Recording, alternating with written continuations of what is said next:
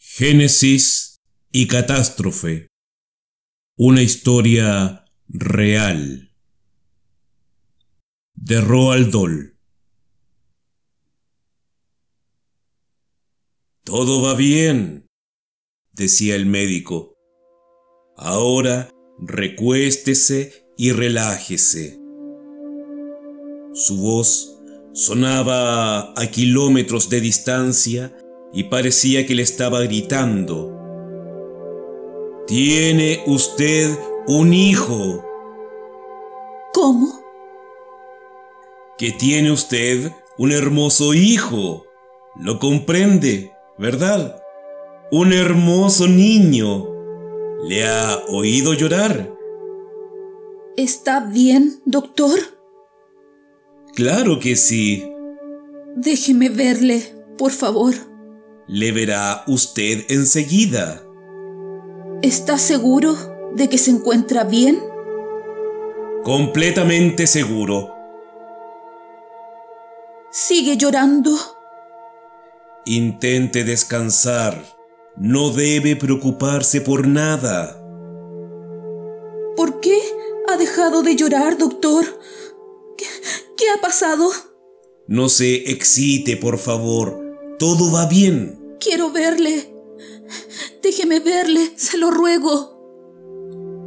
Querida señora, dijo el médico, dándole un golpecito en la mano, tiene usted un hermoso niño, fuerte y sano. ¿Es que no me cree? ¿Qué está haciendo esa mujer? Está poniendo guapo a su niño para que usted le vea. Solo le están lavando un poco. Tiene que dejarnos unos minutos. ¿Me jura usted que está bien? Se lo juro. Ahora recuéstese y relájese. Cierre los ojos. Vamos, cierre los ojos. Así está mejor. Muy bien. No he parado de rezar para que viva, doctor. Claro que vivirá. ¿De qué está usted hablando? Los otros no vivieron. ¿Cómo? Ninguno de mis otros hijos ha sobrevivido, doctor. El médico estaba al lado de la cama, mirando la cara pálida y exhausta de la joven. No la había visto hasta entonces. Ella y su esposo acababan de llegar a la ciudad. La dueña de la fonda que había ido a ayudar en el parto le había dicho que el marido trabajaba en la aduana, en la frontera, y que habían llegado a la fonda sin avisar, hacía unos tres meses, con un baúl y una maleta. El marido era un borracho, según la dueña de la fonda, un borrachuzo chulo, arrogante y tiránico. Pero la joven era amable y religiosa, y estaba siempre muy triste. Nunca sonreía. En las pocas semanas que llevaban allí, la dueña de la fonda no la había visto sonreír ni una sola vez. También corría el rumor de que era el tercer matrimonio del marido, que su primera esposa había muerto y que la otra se había divorciado de él por razones bastante deshonrosas pero era solo un rumor. El médico se inclinó y tiró de la sábana para tapar el pecho de la paciente. No debe preocuparse por nada. Es un niño absolutamente normal. Eso mismo me dijeron de los otros, pero los perdí a todos, doctor. En los últimos 18 meses he perdido a mis tres hijos, así que no le extrañe que esté preocupada. ¿Tres? Este es el cuarto, en cuatro años. El médico, incómodo, movió los pies sobre el suelo desnudo.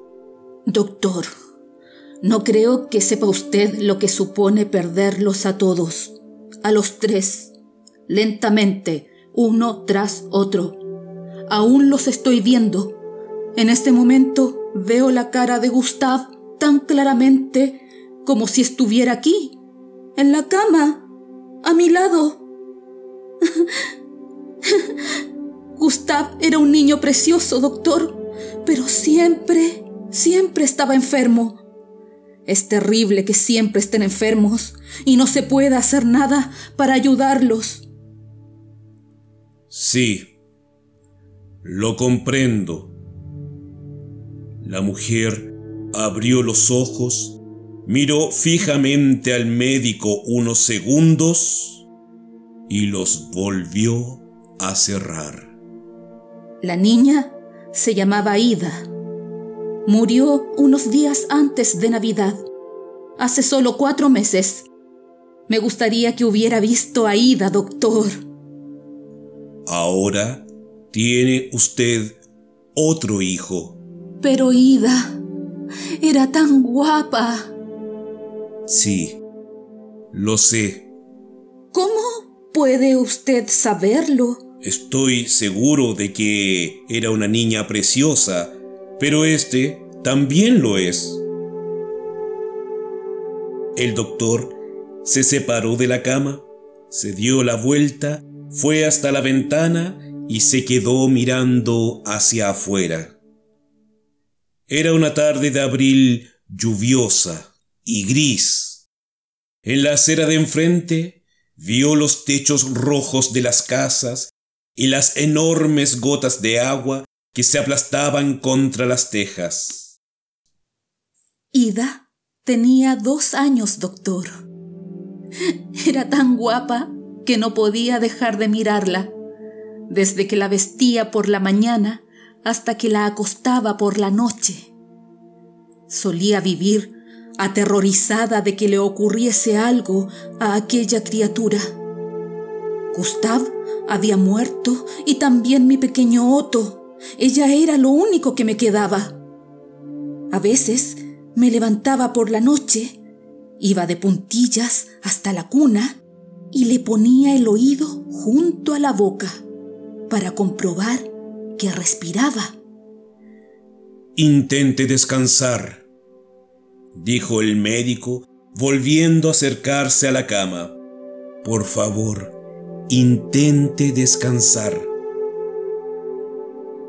El rostro de la mujer estaba blanco y exangüe, con un ligero tinte gris azulado en torno a la nariz y la boca. Unos mechones de pelo húmedo le caían sobre la frente y se le pegaban a la piel.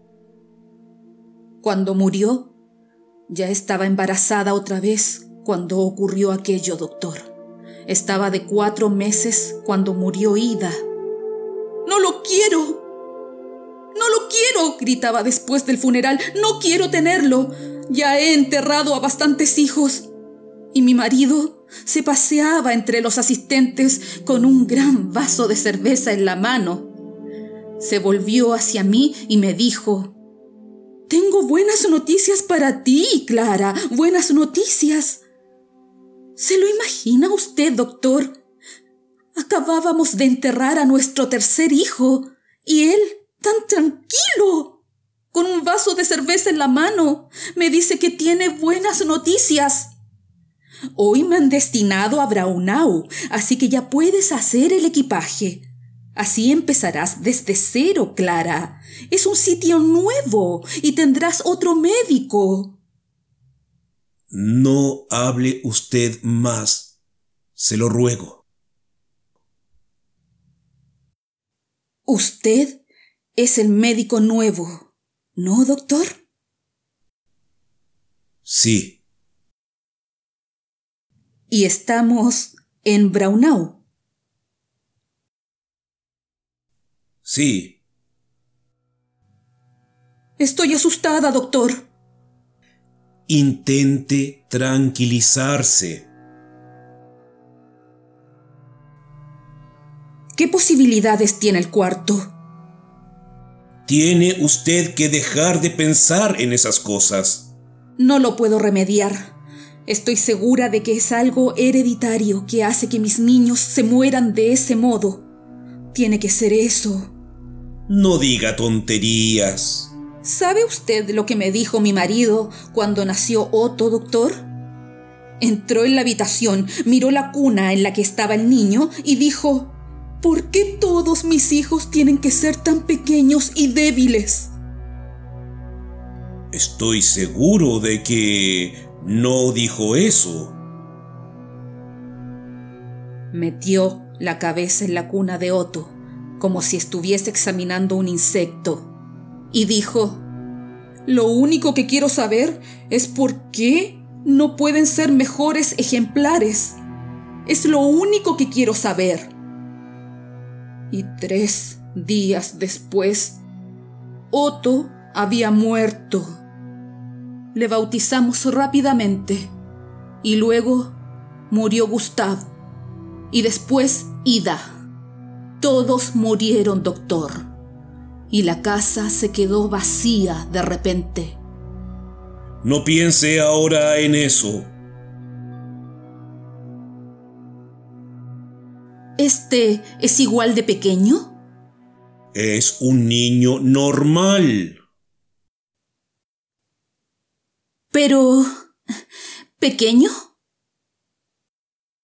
Un poco, sí, pero a veces los pequeños son mucho más fuertes que los grandes. Imagíneselo, señora Hitler. El año que viene, por estas fechas, estará casi aprendiendo a andar. ¿No es una idea maravillosa? La mujer no contestó.